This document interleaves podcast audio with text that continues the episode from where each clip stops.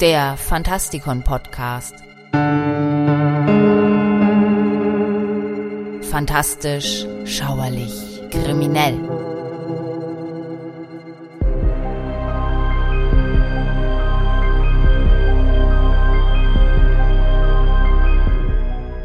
In den Annalen der Geschichte gibt es einige Ereignisse, die sich einer rationalen Erklärung entziehen.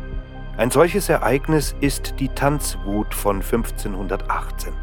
Während dieses bizarren Ereignisses begannen mehrere Menschen in Straßburg unkontrolliert zu tanzen und einige tanzten sich sogar zu Tode. Das Phänomen dauerte etwa einen Monat lang an und ist bis heute ein faszinierendes Rätsel. Und damit begrüße ich euch draußen an den Radiogeräten. Mein Name ist Michael Percampus und heute geht es um die Tanzwut.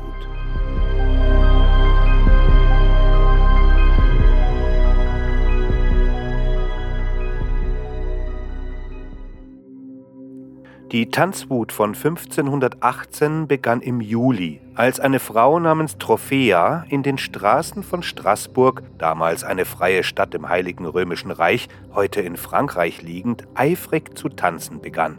Was als ein einsamer Akt begann, entwickelte sich bald zu etwas viel Größerem. Frau Trophäa tanzte erstaunliche sechs Tage lang ununterbrochen und zog die Aufmerksamkeit der Zuschauer auf sich. Das wirklich Bemerkenswerte war jedoch, dass sich ihr bald andere anschlossen, die dem Zwang, sich in einem unsichtbaren Rhythmus zu wiegen, nicht widerstehen konnten.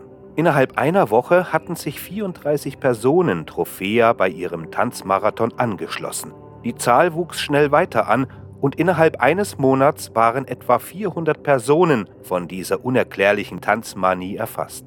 Die betroffenen Tänzerinnen und Tänzer machten keine Anstalten aufzuhören auch wenn ihr Körper müde und erschöpft wurde. Einige tanzten, bis sie vor Erschöpfung zusammenbrachen, andere erlagen Herzinfarkten, Schlaganfällen oder dem Hungertod. Die Straßen von Straßburg waren erfüllt von der Kakophonie der Schritte und den verzweifelten Schreien derjenigen, die sich nicht aus dem Griff dieses seltsamen Zwanges befreien konnten. Die Tanzepidemie von 1518 verwirrte sowohl die medizinische Fachwelt als auch die breite Öffentlichkeit. Ärzte und Behörden suchten verzweifelt nach Antworten, um ein Heilmittel für diese unerklärliche Krankheit zu finden. Zunächst wurden astrologische und übernatürliche Ursachen in Betracht gezogen, aber die örtlichen Ärzte verwarfen diese Theorie schnell. Der Schriftsteller Sebastian Brandt hatte der Torheit des Tanzes ein Kapitel in seinem Werk Das Narrenschiff gewidmet. Verblüfft über das Chaos in den Straßen konsultierten er und seine Ratskollegen die örtlichen Ärzte, die das Tanzen gemäß der üblichen medizinischen Weisheit als Folge von überhitztem Blut im Gehirn erklärten, einer natürlichen Krankheit, die nur durch mehr Tanzen geheilt werden könnte. Sie ordneten die Räumung eines Getreidemarktes unter freiem Himmel an, beschlagnahmten Zunftsäle und errichteten eine Bühne neben dem Pferdemarkt. Dorthin eskortierten sie die verrückten Tänzer in dem Glauben, dass sie durch die ständige Bewegung die Übelkeit abschütteln würden. Die Bürger heuerten sogar Pfeifer und Trommler an und bezahlten starke Männer, die die Erkrankten aufrecht hielten, indem sie sich an ihren Körpern festhielten, während diese wirbelten und schwankten. Auf dem Getreidemarkt und dem Pferdemarkt tanzten die Menschen in der prallen Sommersonne weiter. Ein Gedicht im Stadtarchiv erklärt, was dann geschah. In ihrem Wahnsinn tanzten die Leute weiter, bis sie bewusstlos wurden und viele starben.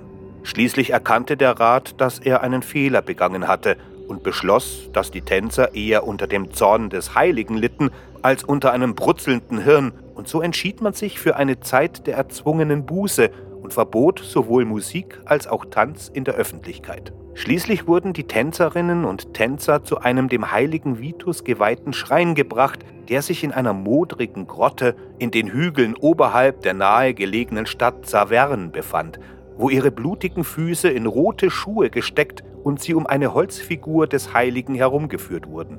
In den folgenden Wochen, so berichten die Chroniken, hörten die meisten von ihnen mit ihren wilden Bewegungen auf.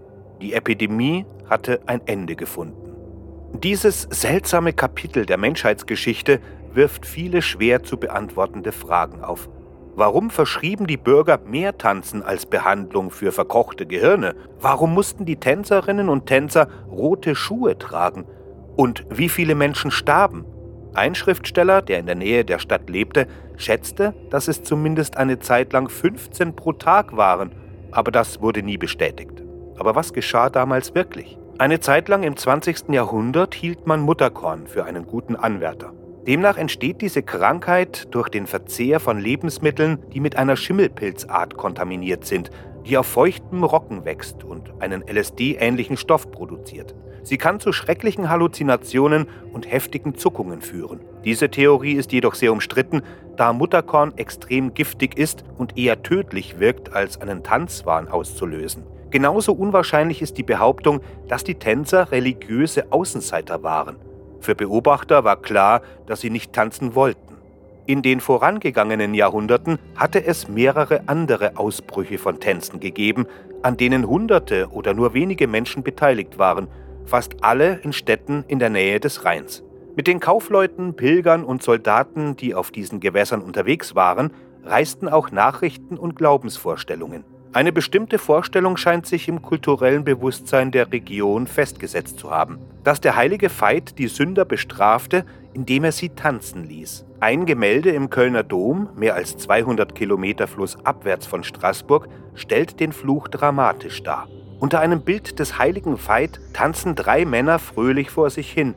Ihre Gesichter tragen die realitätsfremden Züge von Wahnsinnigen. Der Glaube an eine übernatürliche Macht kann dramatische Auswirkungen auf das Verhalten der Menschen haben.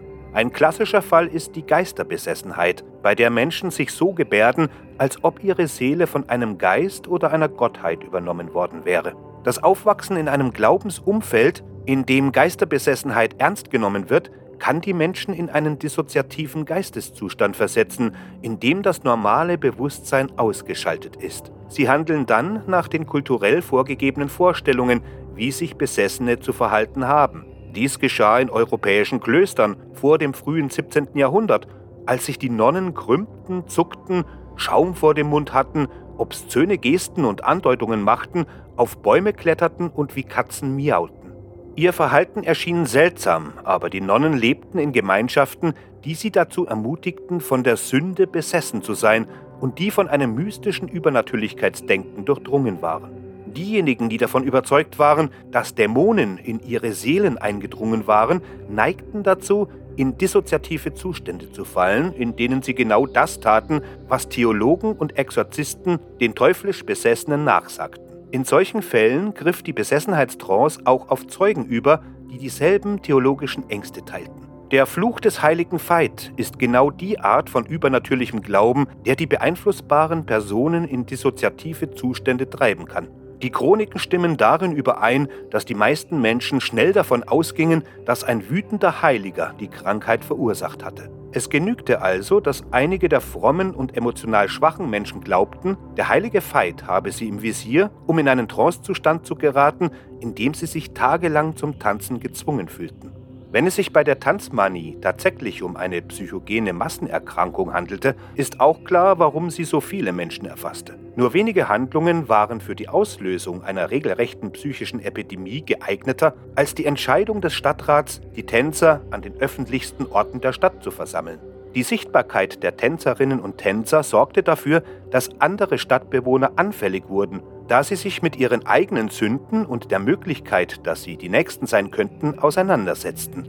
Das Leben in Straßburg zu Beginn des 15. Jahrhunderts erfüllte eine weitere Grundvoraussetzung für den Ausbruch psychogener Krankheiten.